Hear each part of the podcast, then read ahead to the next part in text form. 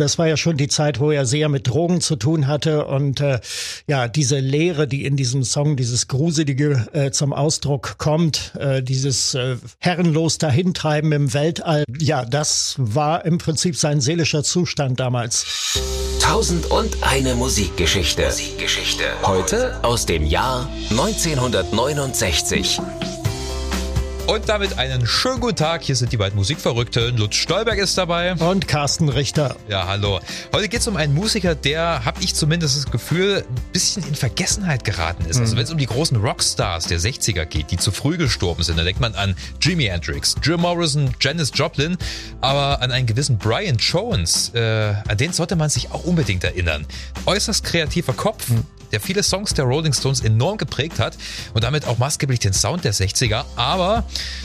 Leider muss er wohl auch ein ziemlich schwieriger Zeitgenosse gewesen sein und seine Todesumstände geben bis heute Rätsel auf. Ja, also heute fast vergessen und auch zu Lebzeiten schon fast vergessen. Das war sein großes Problem und eigentlich daran ist er auch zugrunde gegangen, muss man sagen.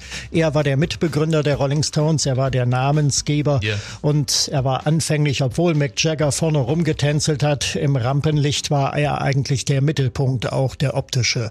Für yeah. sein Charisma, das er ausgestrahlt hat, äh, für seine weiblichen Fans und davon hatte er besonders viele, Dieser war er Style, der ne? blonde Engel. Genau, die Klamotten, das ist ja, ja auch schon ikonisch. Ja, sehr dandyhaft auch, darauf hat er sehr großen Wert gelegt. Er war ein Feingeist, das muss man sagen. Äh, ich kann mir vorstellen, so wie ich deinen Musikgeschmack einschätze, dass die Brian Jones-Ära so mit deine Lieblings der Stones ja, ist? Ja, absolut. Okay, gut. Insbesondere die LP Aftermath von 66. Okay, ähm, was gibt's zu ihm zu sagen? Fangen wir mal ganz vorne an. Ja, jetzt. geboren 1942, 28.02. Er wäre jetzt also 80 Jahre alt geworden in äh, Cheltenham. Ja ähm, die Mutter war Klavierlehrerin, das hat ihn geprägt. Sie hat ihm die Liebe zur Musik äh, gelehrt und er konnte schon im Knabenalter etliche Instrumente spielen. Dann bekam er mit 17 eine Gitarre geschenkt und ähm, die hat ihn dann fortan nur noch interessiert oder zumindest maßgeblich und so ist er dann auch zur Rockmusik gekommen. Er hat bei einem Chris Barber Konzert hat er Sonny Boy Williamson erlebt und das hat in ihm die Liebe zum Blues geweckt und von da an war es dann auch geschehen. Und später hat er dann Alexis Corner kennengelernt und wurde dann in der Blues Incorporation von Alexis Corner Gitarrist. Da traf er dann, das war ja ein Sammelbecken für spätere Weltstars. Ja, ja.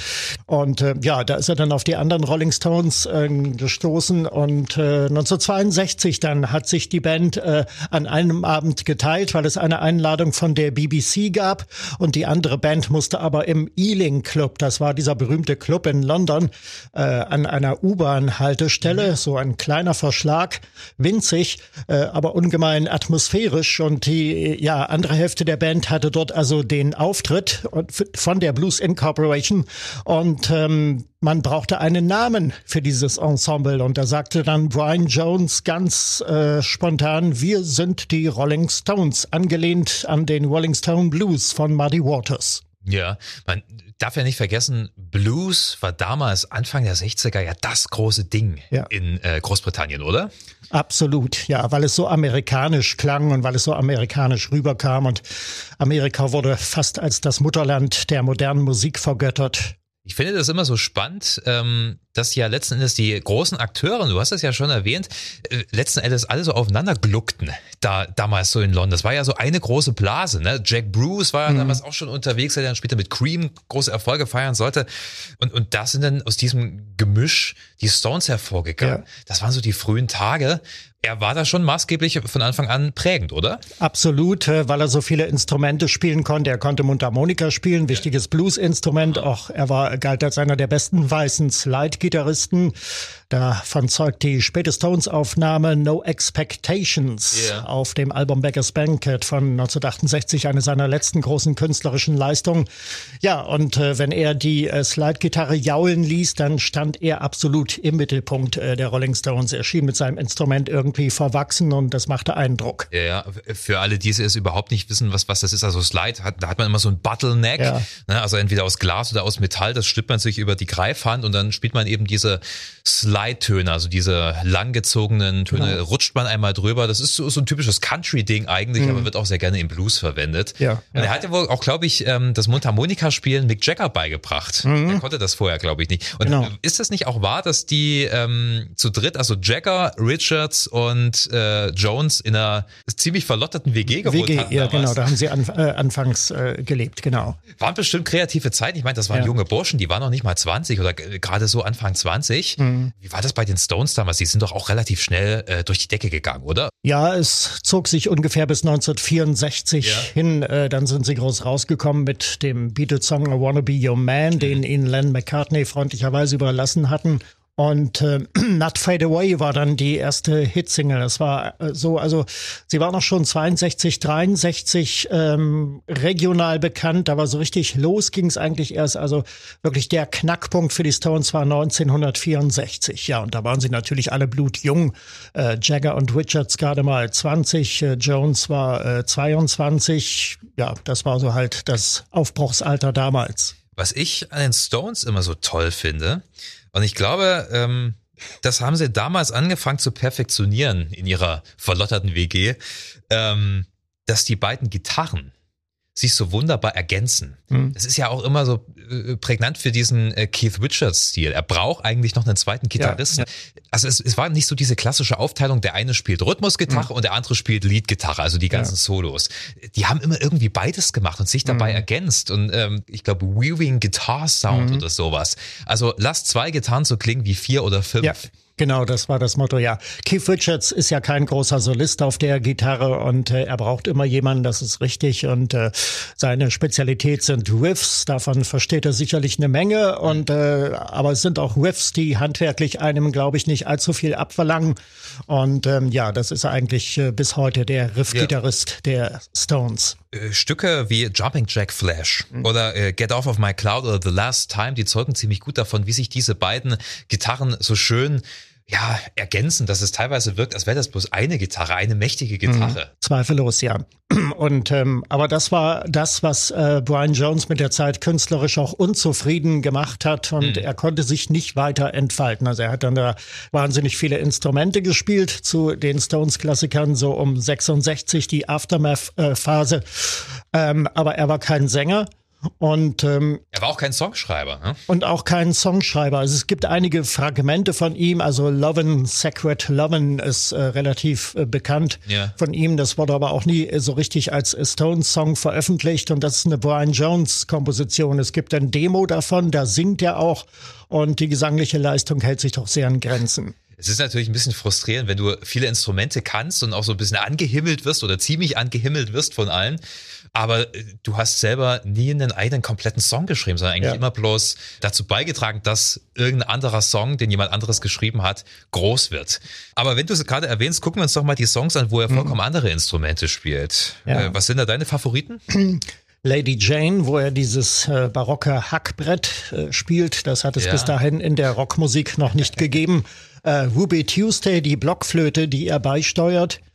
Und äh, sicherlich auch die Sitar in ähm, Painted Black. Ja, sehr, sehr prägend, genau. Ja, es war ein, ein sehr denkwürdiger Auftritt in Top of the Pops damals. Da saß Brian Jones ganz in weiß gekleidet äh, ja auf einem erhöhten Sessel ähm, mit übergeschlagenen Beinen und spielte die Sitar und die anderen Stones standen drumrum und spielten ihre konventionellen Instrumente. Ja. Ähm, mein Favorit ist ähm, Under My Thumb. Da mhm. spielt er die Marimba. Die Marimba, Marimbaphon, genau. Es ist ja. ein schöner Song, aber ich glaube, der lebt halt auch echt von diesem ja. warmen, perkussiven Marimba-Sound. Ja, ich würde sagen, wir hören mal, was äh, Bill Wyman über äh, Brian Jones sagte. Ich hatte vor etlichen Jahren bei einer Pressekonferenz äh, mal Gelegenheit, Gelegenheit, äh, den Bill Wyman danach zu fragen. From 1964 to 1966, he was a genius in the studios. He could take any instrument in the studio from a, a classical concert. Von 1964 bis 66 war er ein Genie im Studio. Er konnte alle Instrumente spielen, auch klassische Marimbas, Glockenspiel, Harfe, Flöte. Songs wie Lady Jane wurden durch ihn unverwechselbar. Er hat viele Songs durch viele kleine Ideen geprägt. Er war für uns sehr wichtig. Different, like Lady Jane with a dulcimer and and he he changed many many songs just with one little thing he found on an instrument. He was really important in those days. Ich möchte noch komplettieren. 2000 äh, Light Years from Home ja. ist auch so ein äh, Titel von ihm, den er geprägt hat. Er ein Mellotron. Genau. Und äh, das war ja schon die Zeit, wo er sehr mit Drogen zu tun hatte. Und äh, ja, diese Leere, die in diesem Song, dieses Gruselige äh, zum Ausdruck kommt, äh, dieses äh, herrenlos dahintreiben im Weltall, von dem ja da äh, in dem Song yeah. auch ähm, gesungen wird. Äh, ja, das war im Prinzip sein seelischer Zustand damals äh, zu der Zeit. Er lebte schon zwischen den Schatten, wie es Keith Richards mal formuliert hat. Ja, ich fand immer äh, 2000 Light Years from Home ist so, so ein bisschen ein hilfloser Versuch gewesen, auf diese auf dieser Psychedelic-Welle rumzuschwimmen. Ja. Aber wenn du das so erzählst, okay, dann muss ich den Song wahrscheinlich ja, nochmal mit ganz anderen Ohren hören. Einer der, der besseren Songs auf dem Album, das war der Satanic Majesty's yeah. Request vom Dezember 67. Das war die Antwort der Stones auf Sgt. Pepper, die allerdings nicht so ganz geglückt ist. Ja, es gibt auch noch so ein verträumtes, typisches 60er Jahre Popstück Dandelion, wo oh, er ja, auch sehr viele unterschiedliche sehr ähm, Instrumente mhm. spielt. Saxophon spielt er, Cembalo, ja. äh, Oboe. Also der hat alle möglichen Arten mhm. von Instrumenten ausgepackt. Dandelion war die, war die B-Seite von We Love You, ja. die Single aus dem Sommer 67. Okay, so viel zu den Songs. Ich habe es aber eingangs schon erwähnt. Ähm, Brian Jones war, wie es schon Bassist Bill Wyman gesagt hat, er war ein äh, Genie im Studio, mhm. aber auf einem persönlichen Level muss er teilweise unerträglich gewesen sein, oder?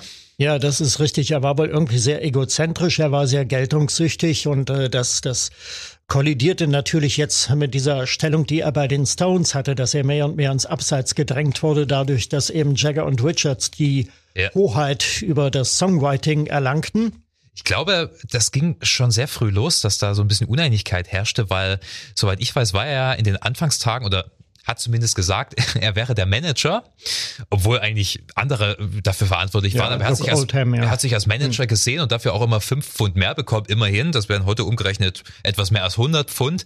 Und das hat schon so für die ersten Spaltungen gesorgt. Ja, es lief ja privat auch einiges schief bei ihm. Er, er hat eine, eine 17-Jährige äh, geschwängert und er selber war auch kaum 20. Da ist also zum ersten Mal Vater geworden. Dann hat er drei uneheliche Kinder, äh, summa summarum gehabt. Und äh, eine, eine 14, mit einer 14-Jährigen soll er sogar was äh, gehabt haben, eine ehemalige Mitschülerin, die dann hat eine äh, Abtreibung vornehmen lassen. Und äh, ja, das war so die Bilanz äh, von Brian Jones, also auch als Frauenheld. Nachdem er dann berühmt wurde, haben sich dann noch weitere äh, Frauen und junge Mädchen äh, gemeldet, haben gesagt, sie hätten ebenfalls von ihm Kinder ja. bekommen. Das war äh, sicherlich zum Teil nicht ganz zutreffend. Und ähm, ja, er hatte eine gefährliche äh, Affinität äh, zu Drogen auch und äh, zu Alkohol. Alkohol und ähm, er soll dann später, ich bin ich ganz im Bilde. Bis auf Kokain hat er, glaube ich, keine härteren Drogen konsumiert. Ja. Aber er hat viele Amphetamine geschluckt. Die soll er also wie Erdnüsse äh, zum Teil runtergeschluckt und damit Alkohol runtergespült haben. Das berichtet Marion Faithful, mit der er ja auch äh, befreundet war. Ja, und wenn Marion Faithful das schon sagt, die war ja auch gut dabei. Mhm. Ähm, er hatte ja auch ein paar rechtliche Schwierigkeiten, ne? wegen, wegen Cannabisbesitz, glaube ich. Ja, genau. Es gab ja äh, am 10. Mai 67 diese berühmte Razzia in seiner Wohnung in der Courtfield Road in London. Da wurden Amphetamin und Cannabis äh, sichergestellt. Ja. Und daraufhin äh, kam dann dieser legendäre Drogenprozess äh, zustande bei den Stones, den Jagger und Richards ganz gut äh, weggesteckt haben. Sie kamen auch dann auf Kaution frei. Aber bei Brian Jones war der Fall schon schwieriger.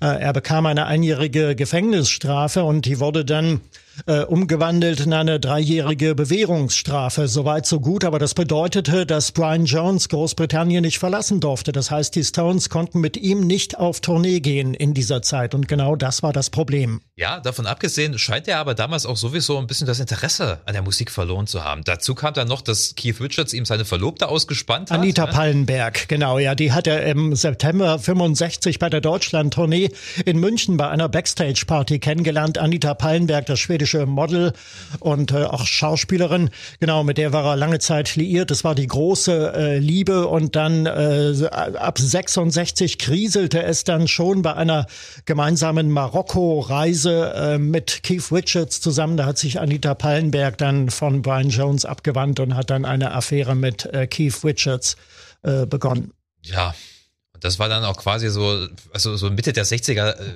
der Anfang vom Ende. Das hat, so hat ihn äh, sehr, sehr verletzt, hat, äh, diese ganze Geschichte, ja. Und danach befeuert durch seine ganzen Drogengeschichten und kreative Unzufriedenheit. Er hat ja dann auch äh, aufgehört, Gitarre zu spielen. Also er hatte ja. mehr oder weniger das Interesse am, am, am Gitarrenspiel verloren, oder? Ja, genau. Er hat sich dann äh, zum Teil anderen musikalischen Richtungen zugewandt. Äh, Marokko war schon das Stichwort. Äh, die Pipes at Juyuka. Ja. Juyuka, das ist ein Ort im, im Riffgebirge in Marokko und da äh, spielte so die eingeborene Folklore eine ganz große Rolle. Da gibt's so Rituale, die Eingeborenen tanzen dann da tagelang in einem Ziegenfell und da wird ganz schrille, meditative Musik dazu gemacht ja. ähm, auf, auf Dudelsäcken. Und ähm, ja, das klingt sehr, sehr meditativ zum einen, zum anderen aber auch sehr aufwühlend irgendwie. Und diese ja. Art Musik, diese ähm, Juyuka Pipes, äh, die haben schon äh, Allen Ginsberg, den, den Beat-Poeten, fasziniert yeah. und Brian Jones auch. Und er ist dann, also trotz der Querelen mit Richards und Anita Pallenberg, ist er dann dorthin gefahren und hat das Projekt verwirklicht. Er hat also die äh, eingeborene Musik dort äh, aufgenommen und hat sie dann später veröffentlicht auf dem Album äh, Brian Jones Presents äh, The Pipes of Pan at Yuyuka. Das ist legendär bis heute, dieses ja. Stück Musik, was er da mitgeschnitten hat und äh, im Studio aufbereitet hat. Und ich sagte schon, meditativ und aufwühlend auch. Hier wird äh, der Maßstab angelegt und gesagt, das äh, war die Seele von Brian Jones, der damals die in der Musik zum Ausdruck gekommen ist. Darum hat er sich so sehr dafür interessiert. Ja, mich würde echt mal interessieren, was er jetzt für Musik oder was, was er überhaupt in den 70ern oder 80ern für Musik gemacht hätte. Da wäre bestimmt Spannendes gekommen. Aber lass uns erstmal über die, die letzten Tage bei den Stones reden. Da kam ja dann nicht mehr so viel Input von ihm, oder? Nein, weiß Gott nicht. Es gibt ja von Jean-Luc Godard den Film Sympathy for the Devils, ein Dokumentarfilm, der gespickt mit, mit äh, Zeitzeugnissen, Filmberichten über Demonstrationen, Vietnamkrieg etc. Äh, den Entstehungsprozess des Stones-Titel vom Album Beggars Banquet dokumentiert im Studio. Da wird eigentlich bloß die ähm, Studio-Session abgefilmt in dem Film und eben halt montiert im Wechsel mit diesen ja. Zeitzeugnissen. Und da wirkt äh, Brian Jones äh, schon völlig neben der Spur. Also er sitzt eigentlich völlig teilnahmslos äh, daneben. Ab und zu spielt er noch mal ein bisschen Gitarre oder bemüht sich, aber eigentlich hat er überhaupt kein Interesse mehr daran. Und darum wurde er für die anderen Stones dann zunehmend zum Problem. Ja, und im Juni 69 haben Jagger und Richards ihn dann aufgesucht und ähm, ihn aus der Band geworfen, mehr oder weniger. Er hat eine enorme Abfindung gekriegt und äh, er sollte auch nach wie vor beteiligt werden, sollte also eine Art Rente kriegen von 80.000 Pfund äh, pro Jahr. Das war damals eine unheimliche Menge Geld. Ja, ja. Heute auch noch, aber damals noch wesentlich mehr.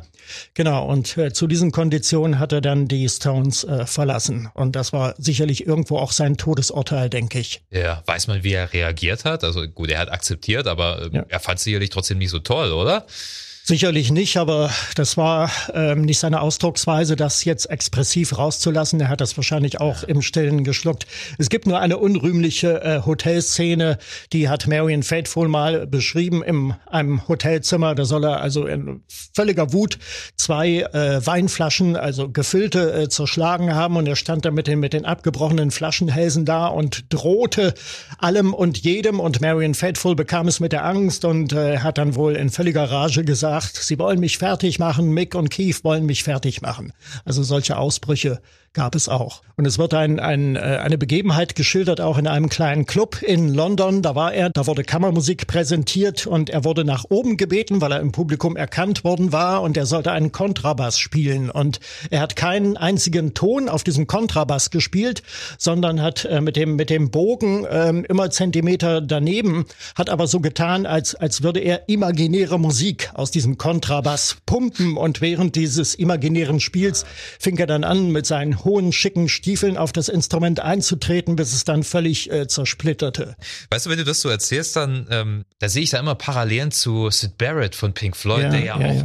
Der, der, der kreative Kopf in den frühen Tagen bei Pink Floyd war und dann so abgedreht ist sicherlich, die waren von der Personality her sehr unterschiedlich, aber äh, durch Drogen sind sie dann alle beide sehr abgedriftet, ja. waren im Prinzip nicht mehr einsatzfähig. Natürlich, also auch Marion Faithful hat mal später gesagt, also er war völlig äh, fehl am Platze da in dieser Band überhaupt, auch ja. im Rockgeschäft, dafür war er einfach zu dünnhäutig und dann noch die Drogen, die hat er überhaupt nicht vertragen. Ja, und da müssen wir natürlich noch über seinen ominösen Tod reden, die ominösen Todesumstände 1969. Ja, in der Nacht vom 2. auf den 3. Juli, das war in seinem Landhaus in Hartfield, das er Monate zuvor von einem Schriftsteller erworben hatte.